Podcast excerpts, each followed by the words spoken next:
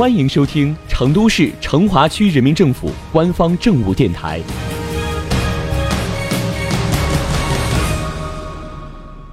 成华新闻早知道，一起进入今天的成华快讯。本周星期一，也就是七月二十三号，我们迎来了大暑节气。说起这个节气，大多数人都不陌生，光听名字就知道，大暑肯定表示天气炎热至极，夏天最热的时候到了。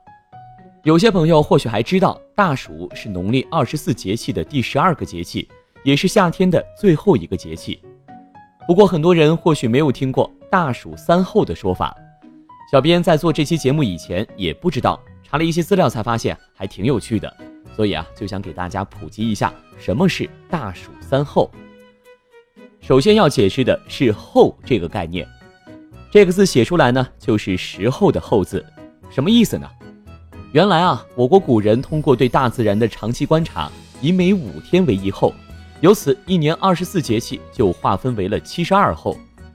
每个节气三候，每一候对应一个动物、植物或者自然现象。所谓的大暑三候，分别是一候腐草为营，二候土润入暑，三候大雨时行。文言文听上去是不是有点吃力呢？不着急，小编一一给你解释。一候腐草为萤。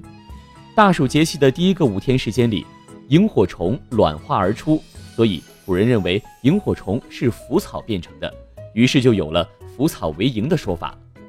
二后土润入暑，意思是大暑节气的第二个五天里，土地很潮湿，气候潮湿而闷热。三后大雨时行，是指大暑节气的第三个五天里，大的雷雨经常会出现。好的，解释了大暑三候的意思，小编自然要按照惯例为你送上健康养生的小贴士了。首先来说吃，在大暑节气，民间饮食习俗大致分为两种，一种是吃凉性食物消暑，一种是吃热性食物发汗。比如广东很多地方在大暑时节有吃仙草的习俗，台湾有吃凤梨的习俗，这两种食物都偏凉性，能够清热解暑、生津止渴。而在山东南部和福建莆田，那里的人们习惯在大暑的时候喝羊肉汤、吃荔枝。民间传说，大暑这一天吃荔枝，营养价值和吃人参一样高。至于喝羊肉汤嘛，是因为当地人认为三伏天人体内积累了很多热，这个时候来一碗羊汤，再加上辣椒油、醋、蒜等佐料，喝进肚里肯定全身大汗淋漓，可以带走五脏的积热，同时排出体内毒素。到底是吃凉性的食物还是热性的食物，肯定是要根据每个人的体质来。有的人长期坐在空调房里，又喜欢吃冷饮，那在三伏天吃点羊肉也是一种选择。有的人体质偏热，就不要多吃羊肉和荔枝这些食物了，容易上火。说完了吃，再来说说如何防止中暑。这里着重纠正三个误区：第一，不要以为只有白天高温才会中暑，即便凉爽的黄昏时分。如果湿度高，同样存在中暑的风险。此时建议少在户外活动。第二，夏天外出戴帽子，时间长了会分泌大量汗水，形成湿热的小环境，容易引发中暑。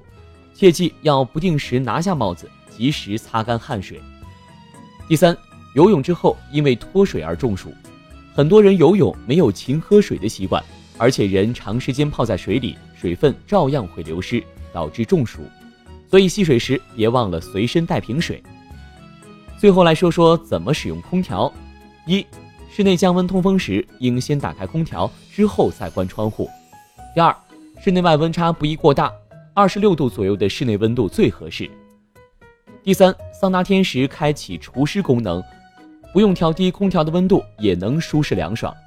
第四，空调开三个小时，记得开窗通风。第五，风口朝上更制冷。让冷空气由上而下循环，自然交流。好的，今天的成华快讯就是这些。